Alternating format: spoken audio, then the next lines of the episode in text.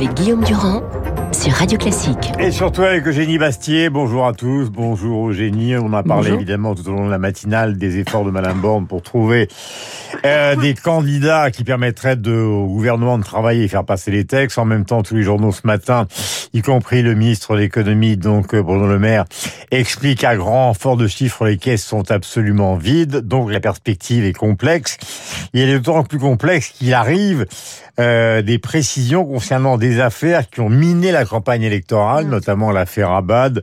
Euh, personne n'y a vraiment cru. Je me souviens que notre camarade François-Olivier Gisbert expliquait qu'après le témoignage de son aide de vie, il fallait vraiment être à côté de la plaque pour croire que ce genre d'agression était possible. Et puis a, il y a un nouveau témoignage qui n'est pas prescriptible, qui date de juillet, de juillet 2010 et qui semble-t-il est plus sérieux.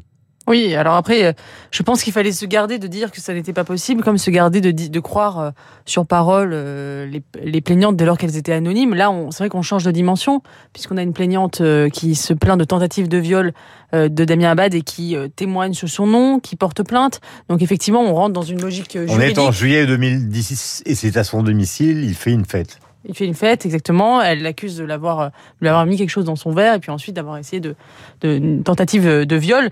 Euh, elle dit qu'elle a des témoins, donc euh, nous, mm. on verra bien où la justice ira. Mais euh, ce qui est vrai, c'est que ça pose, ça met la majorité dans un, dans un, dans une situation très compliquée puisque Elisabeth Borne elle-même avait dit euh, qu'elle tirait les conséquences en cas de nouveaux éléments et mm. que si la justice était à nouveau saisie, elle finalement mettrait peut-être fin à, la participation de, Damien Abad au mm. gouvernement. Donc il devient compliqué de, de garder Damien de gouvernement, étant, alors euh, puisqu'elle a, elle, a dit ça, la position est intenable. Et je dirais qu'elle est intenable aussi parce que euh, Emmanuel Macron et Elisabeth Borne eux-mêmes euh, ont repris des, certains, éléments, certains éléments du discours féministe, du discours mitouiste. Mmh. il, leur, il, devient difficile de ne pas en tirer les conséquences. Souvenez-vous, par exemple, pendant la campagne, Emmanuel Macron lui-même avait proposé euh, de ficher les personnes soupçonnées de violences sexuelles. Vous vous souvenez de cette, cette mesure absolument démagogique dont tous les juristes ont dit qu'elle était impossible, mais c'était de, de, ficher les, les personnes soupçonnées de violences sexuelles sous le modèle euh, des euh, fichiers S, vous savez, pour le, pour le terrorisme. Mmh. Donc quand on, quand on dit, on, a, on, tient des discours pareils, il est difficile ensuite de ne pas les appliquer dans les actes et de ne pas céder aux exigences des, des, des, féministes. Il y, a, il y a huit attestations de témoins, plus les propos du médecin de la jeune femme. Oui. donc, qui témoigne. Si, si je peux revenir là-dessus, euh, je pense que ce qu'il y a de très délicat dans ces affaires, de ces affaires MeToo, ces affaires de viol, c'est que effectivement on est dans un dans un dans une logique de parole contre parole. C'est-à-dire que par par définition, euh, les agressions sexuelles sont des actes qui sont commis dans l'intimité, mhm. où il n'y a pas de caméra, il n'y a pas de, de, de témoins bien souvent. Euh, donc on est dans des affaires parole contre parole. Alors à partir de là, on a deux on a deux solutions. Soit on décide de croire la parole des femmes a priori systématiquement, c'est ce que demandent les féministes, soit on s'en tient au droit, à la logique judiciaire, c'est euh, ce qu'avait voulu tenir c'est mon point de vue aussi. Et là, mais là, je remarque que dans l'affaire Abad, on rentre mm. justement dans cette logique judiciaire et je le salue. Mais je, je, juste, euh, ah, non, allez-y, pardon. Mais non, non, je veux signaler qu'il y avait une autre affaire qui était beaucoup plus bizarre. Enfin, celle d'Abad est, est, bizarre. Mais si on en parle, c'est pas par goût du sordide, c'est parce que, euh, comme journaliste politique, on a eu des tas de retours de la campagne électorale où les gens nous disaient, les députés et même les députés de tous les bords, qu'en fait cette affaire avait joué un rôle considérable dans la mm. campagne à bas bruit. C'est-à-dire qu'on parlait évidemment des, des, problèmes de la République en marche et des batailles qui existaient avec l'URN, les LR et bien évidemment LFI et la NUP, mais cette affaire a joué un rôle et un rôle incontestable. Reste alors cette chose bizarre qui est l'histoire Zakharopoulos, c'est-à-dire d'une ministre accusée de viol pour des histoires qui sont liées justement à des consultations euh, gynécologiques.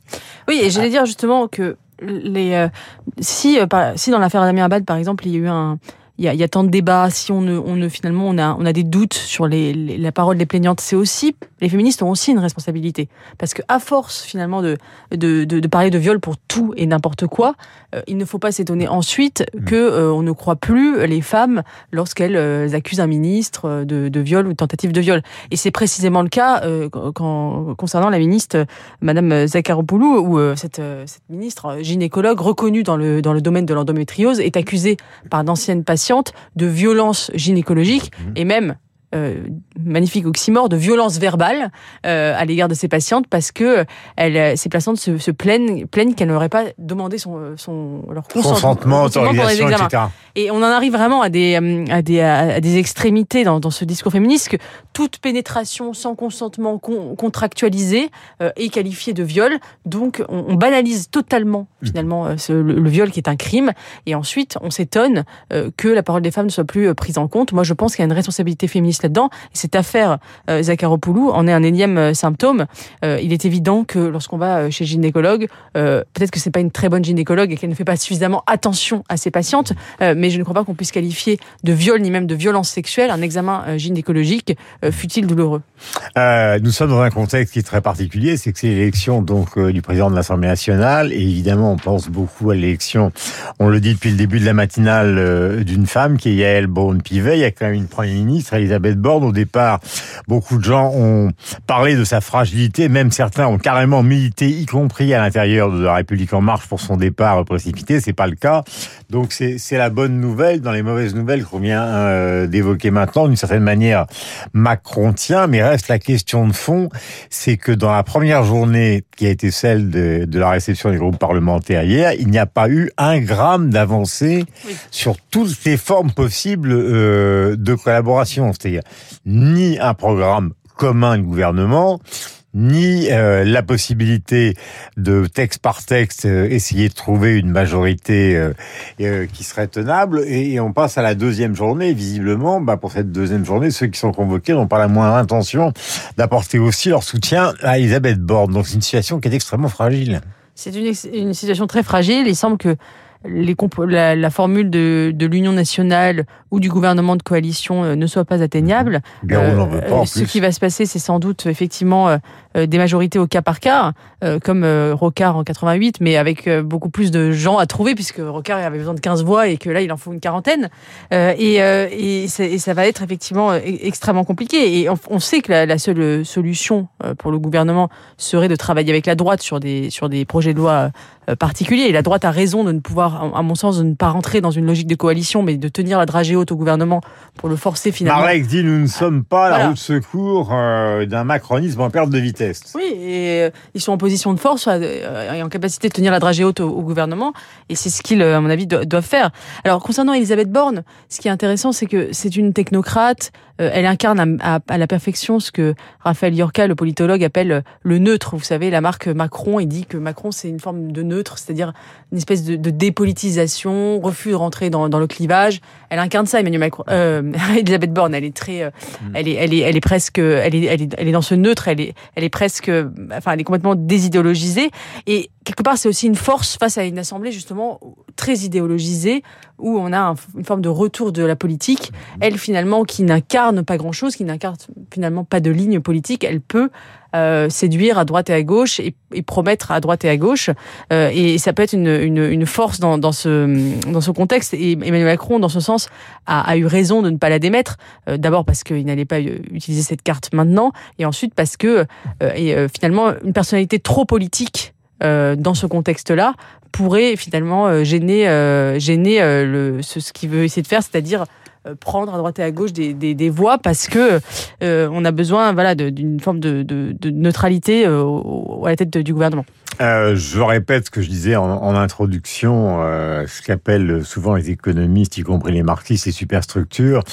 Euh, le maire le dit, les caisses sont vides et pourtant les fonctionnaires plus 4%, les retraites plus 4%, limiter les loyers 3,5%, euh, le chèque alimentaire, la suppression évidemment de la redevance télévision, tout ça crée un contexte économique qui rend évidemment les décisions politiques de plus en plus complexes. Vous vouliez parler aussi de de la qualification faite par le président de la République dans un contexte international dont on a beaucoup parlé tout à l'heure avec Moïse, qui est extrêmement euh, euh, pressant, euh, notamment avec un sommet de l'OTAN contre la Russie, qui est carrément une déclaration de guerre. C'est cette qualification euh, de LFI et du RN de partis de non-gouvernement. Alors que visiblement, le RN fait des efforts considérables pour ne pas s'aligner sur hmm. LFI, notamment parce qu'ils n'ont pas du tout l'intention, les partisans de Marine Le Pen, de voter une quelconque motion de censure quand elle arrivera. Oui, d'ailleurs, on voit que Marine Le Pen est justement cette logique de, de notabilisation.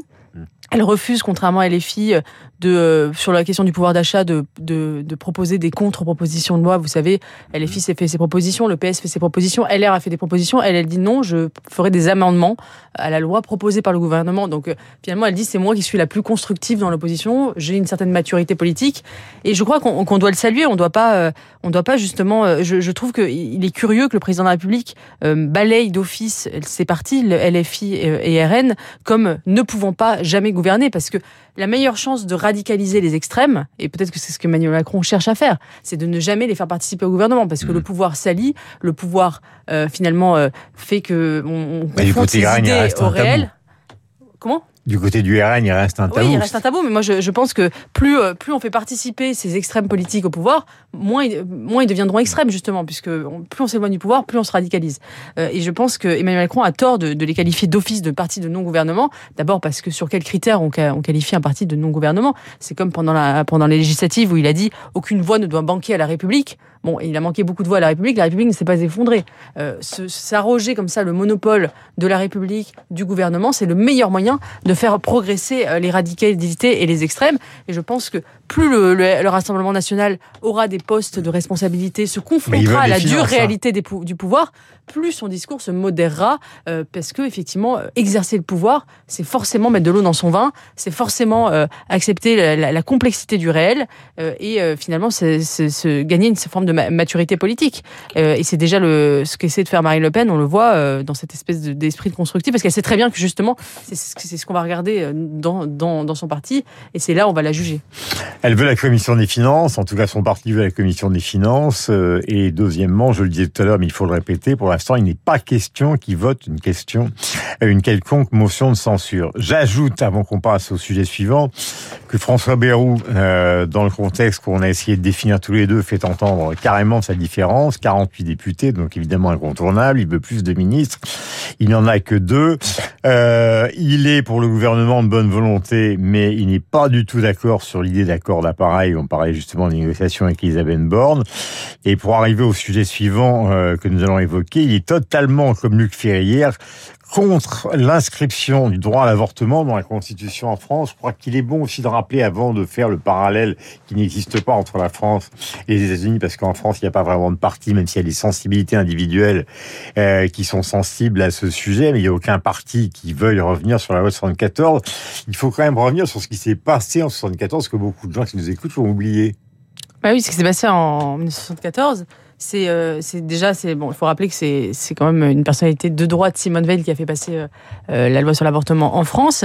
Et elle, est, moi je, je reviens toujours à ce discours de, de, de Simone Veil en 1974 c'était un discours qui est bien éloigné de ce que tiennent que celui des progressistes aujourd'hui. C'est un discours de réel, réel politique. C'est pas un discours de droit fondamental. Elle parle d'une loi finalement de santé publique pas d'une loi euh, inscrivant sans limite l'avortement euh, euh, dans la Constitution ou quoi que ce soit. Elle, elle le dit, elle dit que l'avortement n'est pas un droit mais un drame, euh, que qu'il euh, doit rester l'exception, euh, qu'il est très encadré, etc.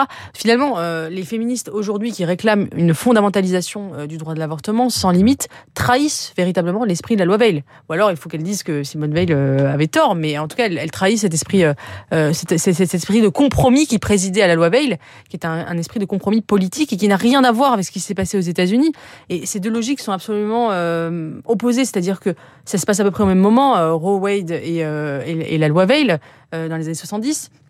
Euh, mais euh, ce sont, ce sont, ce sont deux, ce sont deux. Wade, c'est la loi américaine. Hein, deux processus complètement différents, puisque Roe Wade, ce sont les juges qui décident par le haut, sans consensus politique, une cour, une cour progressiste, de libéraliser totalement l'avortement, euh, c'est-à-dire sans, sans, sans, limite euh, dans, dans, les États américains. Donc vous pouvez avorter jusqu'à 9 mois dans certains États.